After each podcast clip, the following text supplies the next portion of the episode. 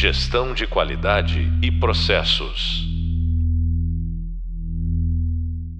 Olá, tudo bem? Sejam bem-vindos a mais um podcast da disciplina Normas, Auditorias e Certificações da Qualidade. Sou o professor Marco Antônio Madureira e no podcast de hoje nós vamos falar sobre sistemas de gestão integrada e algumas ferramentas que podem compor esse sistema.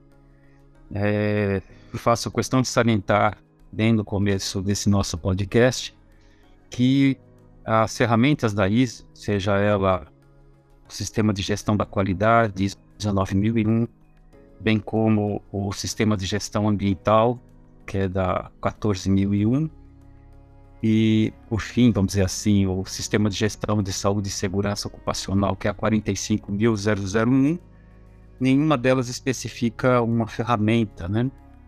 É lógico que cabe ao gestor que pretende enquadrar a sua empresa dentro do que a gente chama de empresas de classe mundial, é, criar os indicadores que forem melhor né, para a gestão dos seus processos. Vamos ver se durante esse podcast vem à minha mente algumas das minhas experiências, né? Para que nós possamos aprender um pouquinho mais sobre essa forma de gerenciar as organizações. Uh, uma das ferramentas que podem ser usadas, e eu, é, para confessar aos senhores, vi muito pouco implantada em algumas organizações, é, é a questão dos custos da qualidade, ou custo da má qualidade, assim chamado por alguns autores. Inclusive, fica aí né, a indicação de um livro do professor Robles, né? É praticamente uma bíblia, né? Embora seja um livro, vamos dizer assim, com uma data bem antiga, né? É, ele é um livro que serve como uma referência bastante interessante para aqueles que quiserem se aprofundar na questão dos custos da qualidade ou da má qualidade, segundo alguns autores.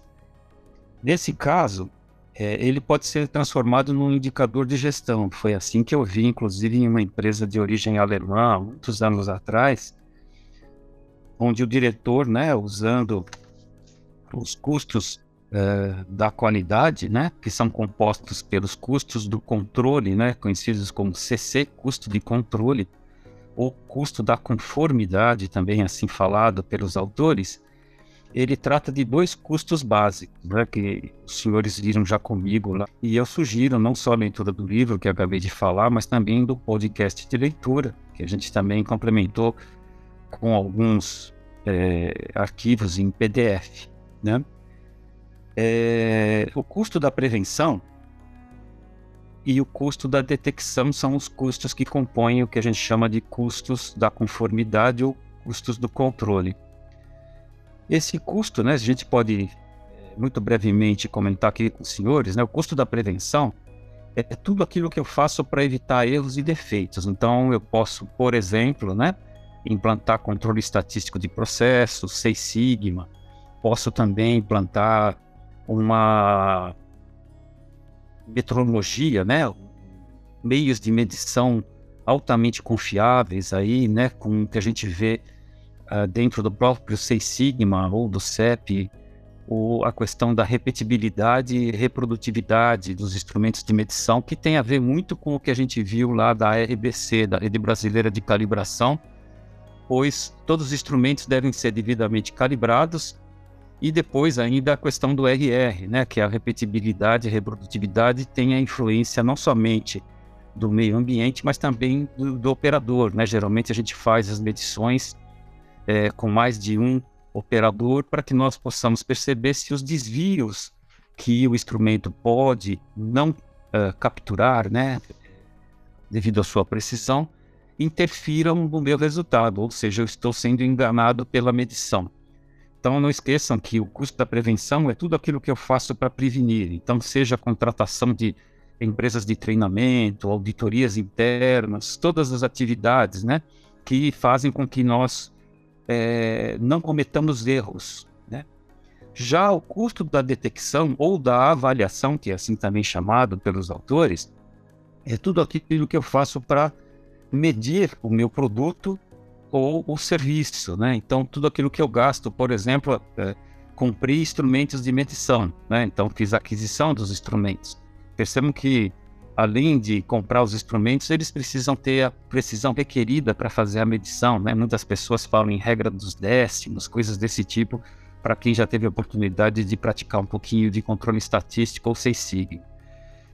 É, é, lógico que essa avaliação também tem toda a questão é, do que a gente chamava antigamente, né, lá no início do, do, histórico da qualidade, no nosso podcast 1 visual, né, bem como nos podcasts sonoros, a gente falou muito do histórico da qualidade, né, ou seja, a era da inspeção, tem muito a ver com essa área de detecção, né, então é ali que a gente teria, né, como eu percebi lá em meados do dos anos 80, né, o controle da qualidade, né, que a gente ainda ouve de forma errada, às vezes na televisão, até mesmo em postos de gasolina, né, controle de qualidade. A verdade, a palavra correta é controle da qualidade. Estou controlando a qualidade. Quando eu falo controle de qualidade, quem tem qualidade é o controle, né? Então eu preciso tomar muito cuidado no momento que eu é, falo essa palavra. Então, controle da qualidade do produto, controle da qualidade do serviço, controle da qualidade da gasolina. E o controle de qualidade é uma função, né? ou seja, é um departamento, é um setor que faz a, o controle da qualidade. Desculpe falar isso, né? mas a gente ainda percebe erros até mesmo nesse tipo de colocação por parte de algumas pessoas que já trabalham até um bom tempo dentro da área da qualidade. Bom, tudo isso visa o quê? Um monitoramento contínuo do, da qualidade do produto, seja por ações preventivas, ou seja, aquilo que ainda não ocorreu, né? São causas potenciais de falha, a gente vai ver isso muito na gestão de risco, né? Ou já viu isso na gestão de risco na ISO 31000.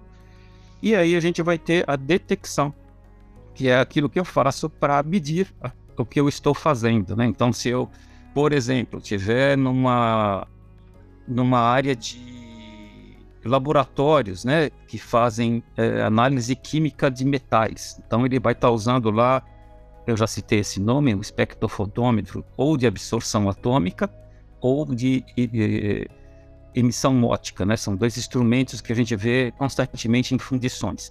Ele pode estar usando paquímetros, micrômetros, balanças. Todos esses instrumentos deverão ser, pela ISO 9001, corretamente né, colocados num cronograma e calibrados a, a intervalos planejados. Tudo isso é o custo da detecção, mas tem uma interface, né? Como tem o sistema de gestão por trás, o sistema de gestão em si, o cronograma, é uma ação preventiva. É lógico que o instrumento, a utilização do instrumento lá no chão da fábrica é a ação para detectar eventuais falhas né, durante o processo de manufatura.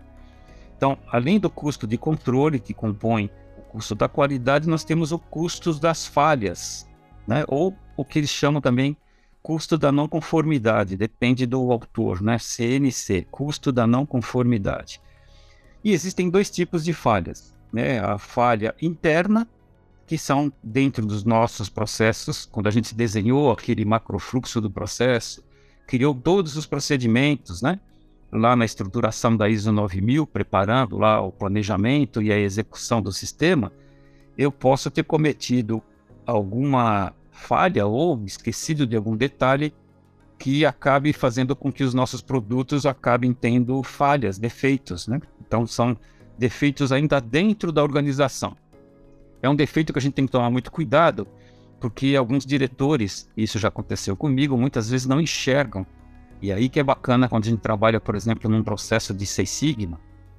Tive a oportunidade de trabalhar para mostrar para alguns diretores que, por exemplo, dentro da injeção de plástico, é muito comum, né, quem conhece um pouquinho dessa área, é, uh, uma das cavidades, vamos supor que eu estou fazendo engrenagens para medidores de água, né, hidrômetros, e uma das cavidades acaba é, tendo uma falha, nasceu, né? um pininho que entortou, alguma coisa que aconteceu lá dentro. E aí a, a gente vai lá e coloca um pedacinho de latão né, e entope o canal de injeção e trabalha, por exemplo, vamos supor que nós tivéssemos quatro cavidades, eu vou trabalhar com três. Muitas vezes o diretor, com a pressa de fazer a entrega do pedido, ele toma essa atitude e não faz com que a ferramentaria faça a manutenção, né? Pare a máquina e faça a manutenção dessa caneca, né? Que a gente chama dessa cavidade. Isso cria todo um desbalanceamento, porque ao projetarmos a ferramenta lá na gestão do projeto, a, é, todo o fluxo, né? Aí, perdoe aí quem não é engenheiro, mas isso se chama fenômeno de transporte ou mecânica dos fluidos, né? Eu desbalanceio todinho os canais e com isso eu posso criar distorções de medida nessas engrenagens que ficaram abertas, né? As três cavidades. E isso fica perceptível quando a gente faz uma medição através de estatística. A gente percebe claramente mudanças de diâmetro, deformações, às vezes até juntas frias e outras variações, outros defeitos que podem surgir nas peças que às vezes a gente não tem os olhos crus, né? Vamos dizer assim, não há um meio de medição que deveria estar no custo da detecção que permita a gente de detectar a falha. Isso só vai causar efeito, vamos dizer assim, no produto final, com superengrenamento ou subengrenamento, coisas do tipo que eu observei na área de hidrometria. É complicado falar nisso, né? Fica dentro de casa, mas aí o diretor fala assim: ah, mas isso é uma pecinha de plástico, mesmo que eu perca, eu posso moer e recuperar o plástico, colocando 70% de produto virgem né, e 30% do moído que vem decorrente desse refugo. Só que, pensem bem, os custos estão sendo aumentados, por isso que é legal, né, nos custos da qualidade, a gente apro apropriar esses custos de retrabalho, por exemplo. Já o custo da falha externa, que é o segundo custo que compõe o custo da não conformidade ou o custo das falhas dos controles, são aqueles que a gente menos deseja que aconteça, ou seja, escapou do meu sistema de gestão e foi parar lá na casa do cliente. Ou seja, vai, pode causar um recall, né? ou até mesmo um acidente grave é, com morte né, de alguns clientes, como já aconteceu com as diversas marcas, né, que muitas vezes a, a mídia não propaga, mas se os senhores olharem e procurarem lá recalls famosos que aconteceram, vão perceber casos tanto na Volkswagen como na GM. É, no caso da GM, ancoragem de cinto de segurança, né, que quando a pessoa batia, o cinto não estava ancorado corretamente na carroceria, as pessoas eram projetadas para fora do veículo e acabavam morrendo em acidentes aqui no Brasil, inclusive, na região de Minas Gerais. Vejam vocês que olha que coisa louca, né? A gente acaba matando o cliente, né? Coisa doida. Isso a gente pode ver lá estudando um pouquinho de FEMEA, que é uma outra ferramenta, né? O Fuller Mode Effect Analysis, que é uma ferramenta para gestão de risco, inclusive, mas também para gestão de projeto, né? Além de metodologias ágeis, o Scrum e outras tantas ferramentas, né? Como a gente já falou do PMBOK e assim vai. Percebam que todas essas ferramentas que têm outras siglas, elas não são prescritas pela norma ISO, seja 9001, 14001 ou, ou 45001. Mas as boas práticas do planeta né, sugerem que o gestor esteja atento a, ao que a gente chama de partes interessadas, né, os stakeholders. Né? Se esse gestor fica preocupado, como a gente vê às vezes em pequenas empresas, em colocar o material em cima da sua picape, levar isso daí para fora do, do, da fábrica, entregar na casa do cliente, aproveitando uma visita técnica, é, é, coisa complicada, né? Ele pode até eventualmente fazer isso, mas ele não tem que estar preocupado com a parte de rotina, né?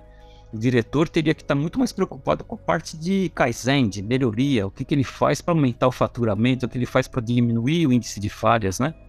Então, esse indicador custo da qualidade é uma ferramenta poderosa para que, o, o, através de porcentagens, né? Vocês vão perceber lá nos livros que a gente pode gerar até planilhas de Excel. Eu mesmo já fiz isso, dando aula em pós-graduação. Eu gerei algumas planilhas de Excel com alguns estudos de caso, que a gente consegue saber do custo que eu invisto, por isso que é importante a área financeira, assim como quando na implantação de Lean Manufacturing, Six Sigma, a gente ter lá os custos muito bem apropriados na pontinha do lápis, né? Usando aí uma frase bem antigona, para que a gente possa o quê? Ter saber quantos por cento eu gasto em prevenção, quantos por cento eu gasto em detecção, quanto por cento eu vejo de falha interna e quantos por cento eu vejo da falha externa. E aí eu posso ter esse indicador, né, para que eu possa verificar de acordo com o que eu faço de investimento, seja em prevenção ou detecção, se as minhas falhas estão decaindo, né? Então, eu invisto mais em prevenção, posso até reduzir um pouquinho da detecção, mas eu vou verificar se efetivamente isso está surtindo efeito com a queda dos custos das falhas internas e os custos das falhas externas. Então eu fico monitorando continuadamente os processos de manufatura ou de serviço através da apropriação desses custos. É uma ferramenta, gente, não estou dizendo que é obrigatório utilizar. Percebam que essa ferramenta ela pode ser inclusa, como já vimos lá na gestão ambiental e na gestão de saúde e segurança, bem como na ISO 9000, naquilo que a gente chama de análise crítica pela direção.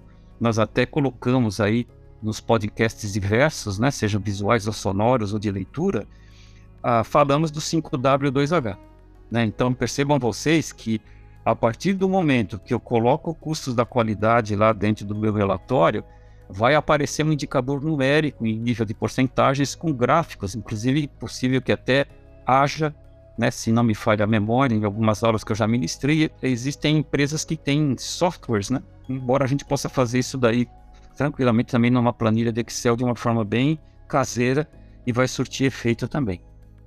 Bom, dito isso, a gente pode falar um pouquinho também de uma outra ferramenta que tem a ver com o custo da prevenção, né? Com, que seria o quê? O custo da prevenção através da formação de auditores internos para os nossos sistemas de gestão eh, da qualidade ou ambiental ou de SSO, que eu passo agora, a partir de agora, a chamar de Sistema de Gestão Integrado, ou seja, a empresa, como eu já citei, começa com uma certificação da qualidade do produto, passa ampliando esse sistema para uma certificação de sistema de gestão ambiental, conhecido também como SGA, e depois passa para o SGSSO, que seria o Sistema de Gestão de Saúde e Segurança Ocupacional. Então, as empresas de classe mundial, geralmente montadoras, e eu que já visitei várias fábricas com alunos das diversas escolas nas quais eu já ministrei aula, é muito comum na recepção dos nossos eh, alunos, uh, o pessoal do RH, bem como da qualidade, nos receber dentro de um salão, de um anfiteatro, de um auditório e mostrar para nós né, a, política da qualidade, a política ambiental, a de saúde e segurança ocupacional, até aproveitando o momento para dizer que nós vamos ser é, obrigados a usar, por exemplo, protetores auriculares, óculos, às vezes até capacetes, dependendo do tipo do processo que a gente vá. E já teve caso de visitar, por exemplo, a Braskem, onde eu fui obrigado, né, todos os alunos a, utilizar uma roupa específica com capacete, é, fones de ouvido, né, conchas de ouvido, né, protetores auriculares na forma de concha e alguns até mesmo máscaras, de repente, é, dependendo de onde a gente vai entrar no processo. É bacana até comentar com vocês que certa vez eu auditei uma empresa que fabrica ovos líquidos, né? Ou seja, ela quebra ovos em quantidades assim é, enormes e faz é, a quebra desses ovos é, separando a gema da clara ou deixando elas juntas, né, para que se crie porcentagens específicas para as diversas áreas da indústria alimentícia. Eu auditei uma fábrica muitos anos atrás onde eu fui obrigado a vestir quase que uma roupa de esquimó para verificar a rastreabilidade de lote, que é um item da ISO 9000 também, para poder, dentro de um freezer, se não me falha a memória, menos 18 graus, é, verificar as etiquetas e perceber se isso tudo estava cadastrado no sistema de forma correta para serem exportadas, né, latas parecidas com essas de latex que a gente tem grandonas, né, é, só que com ovo líquido dentro para ser exportado para o Japão, ou o despacho de caminhões tanque com freezers, né, como acontece com o suco de laranja aqui para a Baixada Santista, né? Também. É, é, são grandes lotes para quem manufatura maionese, para quem trabalha com sucos e outros componentes em grandes quantidades, né? Bolo, por exemplo, padarias industriais não vão ficar quebrando ovos, né? Elas geralmente já recebem esse ovo, às vezes até com sal, com açúcar. É muito bacana essa fábrica que eu auditei há um tempo atrás aí, bem no início da minha carreira de consultor. Bom, voltando aqui para a gestão integrada, então, é importante que nós formemos auditores internos, eu já falei isso em outros podcasts, né? Sem o ciclo de auditoria completa, nós não podemos solicitar a presença de uma auditoria de terceira parte, que é aquela auditoria de um órgão certificador. Então, só lembrando de novo, primeira parte, eu audito minha própria fábrica, meus processos. De segunda parte, um cliente audita a minha empresa. E de terceira parte, é um órgão certificador que virá levantar é, todos os aspectos, não só da questão do produto, né, mas também questões ambientais e de saúde e segurança. Então, geralmente, às vezes é mais de um auditor, às vezes até vem um especialista, né? Eu já tive casos, por exemplo, na área de segurança, que eu já comentei com os senhores em outro podcast, a presença de generais, é, é, comandantes de exército que estavam lá vendo a parte de armamento, né? É, na, numa das empresas que eu trabalhei havia um paiol onde o, as, as, balas, né, as, as, munições eram recarregadas para tiros é, de treinamento dos seguranças, né? Então há necessidade de uma auditoria do Ministério do Exército, porque é, já comentei até às vezes do, da, da, questão é, da Polícia Federal, bem como da Polícia Ambiental, porque muitos dos produtos que são utilizados tanto nas fábricas como nessa questão de armamento podem ser desviados, né?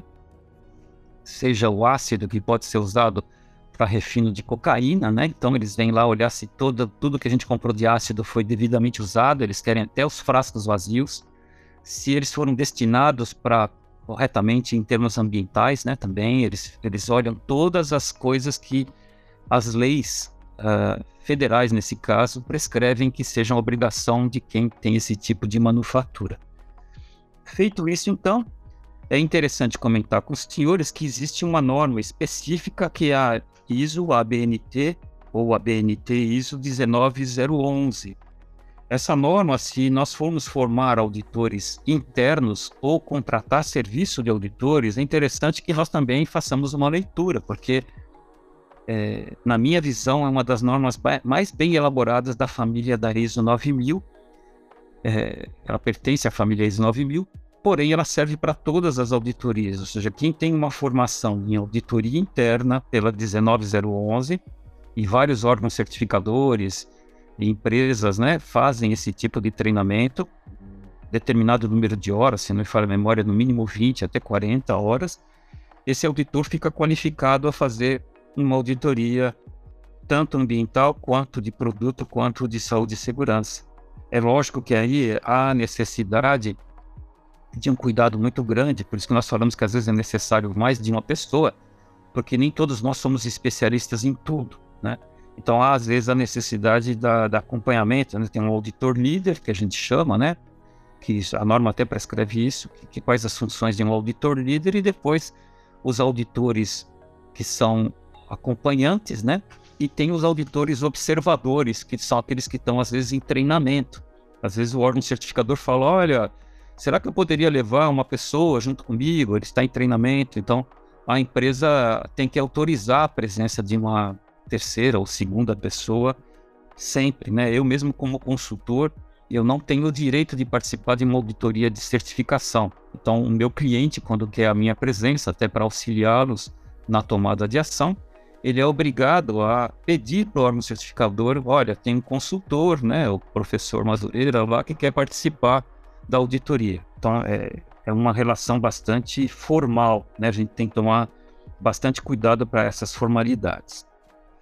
É lógico que, né, até complementando essa visão, todo gestor que, que está atento, quando ele obtém uma certificação ambiental, uma certificação de saúde e segurança e uma certificação também para o seu produto, seu serviço, ele queira ter critérios de excelência, né? Então, quando se fala em excelência hoje no Brasil, decorrente inclusive do governo do Collor de Mello, já faz bastante tempo, surgiu o PNQ, né, que é o Prêmio Nacional da Qualidade, também que pode ser adotado pelas organizações. Eu tive a oportunidade, inclusive, de conhecer alguns alunos em outras pós-graduações que já ministrei, pertencentes, por exemplo, a, a Gerdau, né, que já é uma empresa que obteve esse PNQ, bem como a Serasa, né, tive alguns alunos da Serasa que também eram qualificados como auditores, assim como alguns que eu já tive a oportunidade de ser auditados da, pela ABNT, alguns auditores que também tinham qualificação para serem auditores do PNQ. É, são critérios bem diferentes da ISO, eles são decorrentes de um prêmio americano chamado Malcolm Balt. Usam também critérios de um grande guru, né, que foi quem criou o prêmio da, do Japão, né, que é o prêmio Deming, né, que é o guru americano que ajudou junto com Ishikawa fazer uma revolução pela qualidade na década de 40 até 60, né, no pós-guerra. É, já recomendei que os senhores até procurem um pouquinho sobre esses gurus. Eles, inclusive, estão citados no livro de gestão da qualidade que eu indiquei para os senhores lá no podcast visual. Mas falando um pouquinho agora do Prêmio Nacional da Qualidade, ele cobre algumas áreas fundamentais que vocês vão perceber que tem alguma inter, inter, inter, interligação ou interface com o, as ISO. Né? Então, o primeiro uh, critério fundamental do BNQ para variar um pouquinho, gente, é o comprometimento da autodireção. Então percebam vocês que tudo começa pela cabeça da organização.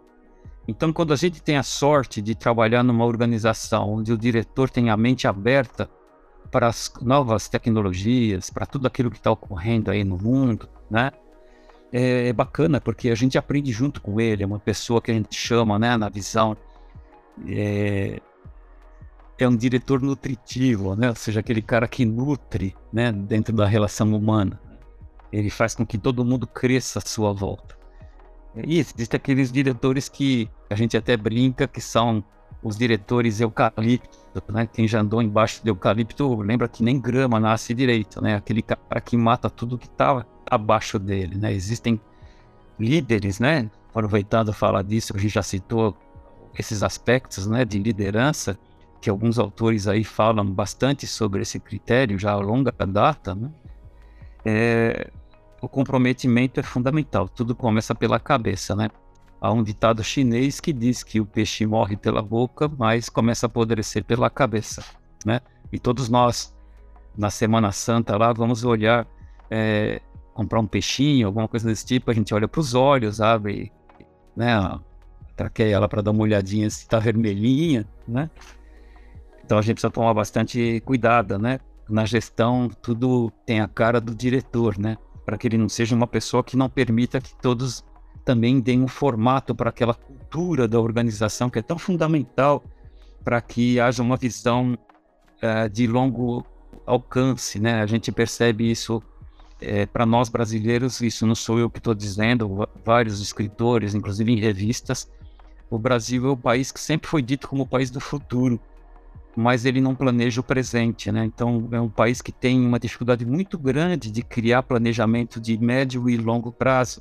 Então a gente vai sempre meio desorganizadamente atingindo as nossas metas, né? Não há uma visão é, comum, que isso é o trabalho de um gestor, né? Criar uma visão comum de futuro de longo alcance, para que haja comprometimento de todos os colaboradores, né? A gestão tem que ser centrada nos clientes, né? Vocês percebem que a ISO 9000 só fala disso, né? Foco no cliente. Responsabilidade social, né? Lógico que aí existe uma ISO específica que eu não citei até agora, que é a ISO 16000, que fala sobre a questão do respeito. E aqui vale até comentar, gente, de uma forma um pouco chateada, mas é, a gente está vendo isso na mídia, né?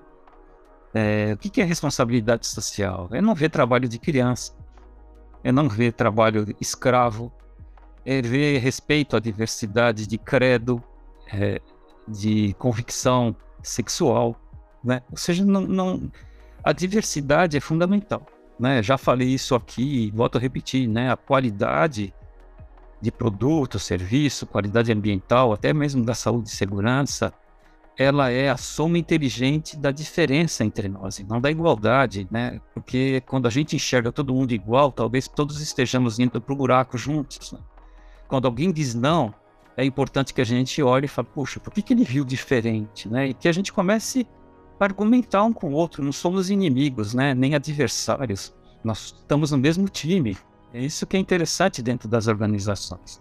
Então essa responsabilidade social também pode ter uma certificação pela ISO 16, mas são boas práticas sociais, né, que são recomendadas a todo bom gestor, né? Prestar atenção na sociedade, que lugar onde a fábrica está inserida ou, ou a empresa está inserida, né? Além de gerar empregos, ela também pode gerar efluentes, né? Pode causar acidentes com alguns pais de família, né? A gente vê isso direto, já citamos o exemplo da Vale e outros tantos exemplos que aqui no Brasil, por ser campeão mundial de acidentes do trabalho, a gente fica bastante constrangido em comentar. Bom, valorização das pessoas. Né? Lógico que aí a ISO fala de uma forma tímida dentro da, da gestão das competências, né? que é o, capítulo lá da norma específico para a gestão é, de recursos humanos, né? onde a gente tem que ter todo o mapeamento da qualificação dos colaboradores, toda a parte de integração com relação não somente à qualidade, mas também aos aspectos de acidentes do trabalho.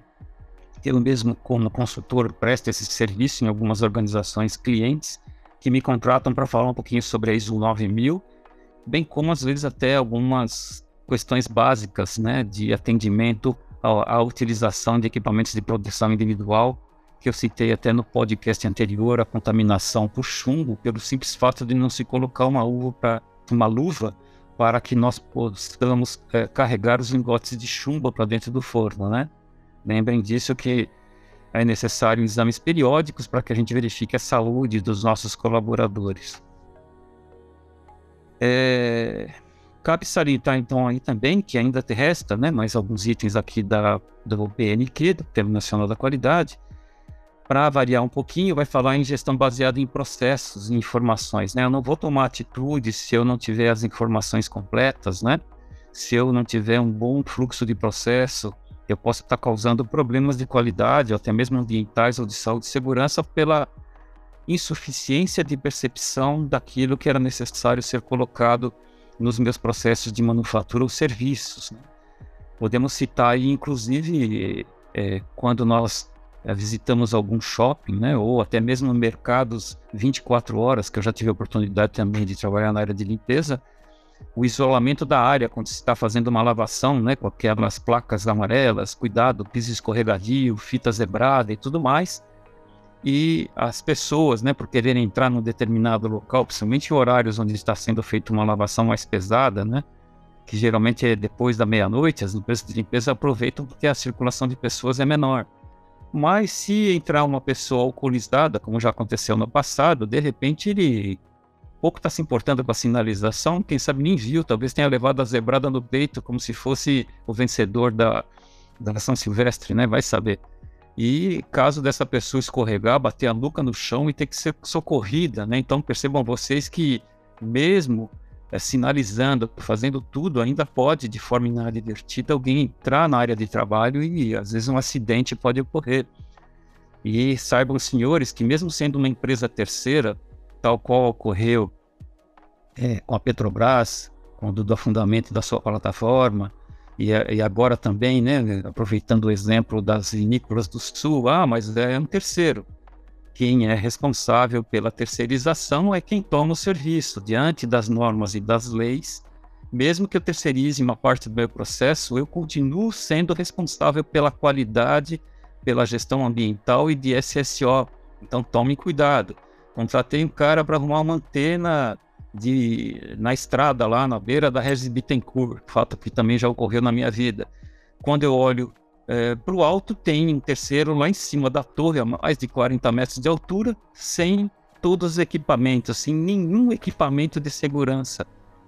Ah, mas ele é um terceiro, mas a responsabilidade é de quem? É da empresa que tomou o serviço, então nunca esqueçam disso. Outra coisa que o PNQ chama a atenção é foco nos resultados. Então percebam vocês que se eu desenhei errado, eu talvez esteja obtendo resultados errados. Daí a importância da análise crítica continuada dos nossos processos e pela gestão uh, em intervalos planejados. Né? A norma ISO 9000 fala muito disso, bem como a 14 e como a 45. Né? Todo sistema de gestão tem que gerar o seu plano de ação, porque não adianta nada fazer como eu estou falando aqui, né? Falar muito e chegar na hora do fazer muito, a gente não fazer nada. Então é muito bonito tudo estar tá escrito no papel ou no sistema lá informatizado, porém aquilo muitas vezes não condiz com a realidade necessária para a obtenção da qualidade requerida. Então, cuidado com o foco no resultado se o nosso processo foi desenhado de forma correta. E a, aí tem mais um item que ele chama de ação, ação proativa e resposta rápida, que tem muito a ver com tratamento de não conforme, ação corretiva e ação preventiva da norma ISO. Então percebam vocês que a obtenção das certificações do sistema de gestão integrada são uma base para que a gente obtenha critérios de excelência pelo PNQ. E é lógico que tudo isso vem o último item que se chama aprendizado, né? Será que eu aprendi a trabalhar de forma correta? Será que eu estou tratando corretamente as eventuais não conformidades? Será que eu geralmente, né, ou realmente levanto os riscos e percebo a mudança do panorama mundial para que a nossa empresa esteja imune ou pelo menos prevenida com relação aos riscos aos quais todos nós estamos submetidos? Isso são perguntas que o gestor não deve nunca deixar de tirar da sua cabeça. E é lógico que, até usando um exemplo bastante recente, né? Grandes marcas aí que têm seus sites é, por vezes, todos nós, quando fazemos uma compra pela internet, podemos ter problemas, seja com a transportadora que não entregou, ou um produto que chega danificado. Isso é algo que é natural é, quando não se tem uma estrutura de um processo robusto, né? ou seja, o foco no resultado ele existe é, filosoficamente, mas não está no papel. Está no papel, mas não está na atitude.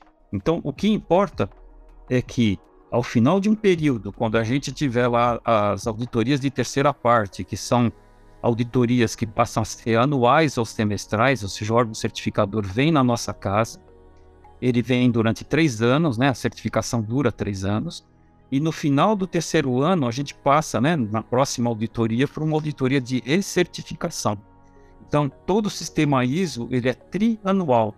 Então, a gente no triênio é, mantém um certificado válido, por isso que é fundamental pedir periodicamente cópia do certificado né, em PDF para os nossos fornecedores, vamos dizer assim, para saber se eles estão mantendo o sistema de gestão é, certificado. Isso não significa que a qualidade esteja perfeita, né? Se ele não fez um processo robusto, ele está obtendo consistentemente um produto com falha, né? E isso pode estar levando ele à falência. Espero que os senhores entendam isso, né? É uma coisa que muitos diretores por vezes não veem, não veem, né? Desculpe aí meu português. Cabe salientar então, também então a importância fundamental da alta direção da organização, sem a qual não haverá nunca um sistema de gestão que se mantenha em pé por muito tempo, né? Não esquecer nunca que o exemplo vem de cima. O diretor é nossa referência, né? assim como nossos pais foram durante a nossa infância. Bom, pessoal, a gente já está encerrando aí o nosso podcast, né? Eu só tenho a agradecer a participação de todos vocês. Convido vocês para o nosso próximo podcast, onde nós vamos ter um convidado, um grande amigo meu de longa data, o engenheiro Antônio Carlos, que vai mostrar algumas práticas como auditor líder né, de órgão certificador e também como consultor de empresas de grande porte aí em sistemas de gestão integrado e de classe mundial. Olha, vou lembrar vocês aí, né? Não esqueçam do nosso hub visual, bem como dos hubs de leitura, né? Que a gente vive comentando com vocês aí, que a gente lá trata às vezes de uma forma um pouquinho mais profunda. Então, não esqueçam de estudar né, esses assuntos, eu acho que é um assunto apaixonante. Eu, pelo menos, desde o princípio da minha carreira, me apaixonei com isso, ainda quando estagiário, né? Isso lá em 1983. E espero que vocês façam um bom uso dessas ferramentas, de tudo aquilo que a gente vem falando, convidando a vocês, então, para o reforço dessas questões, tanto do custo da qualidade, como das normas ISO 9000, 19000, 14 mil e 45 mil. É, creio também que o engenheiro Antônio Carlos vai falar um pouquinho sobre as auditorias, né? Em sistema de gestão integrada. E não esqueçam, então, também aí fica aí sempre aquela preocupação da gente para vocês não se esquecerem no final das, da, do nosso curso, a avaliação, né? O hub de avaliação. Muito obrigado mais uma vez, sucesso a todos e aquele abraço. Gestão de qualidade e processos.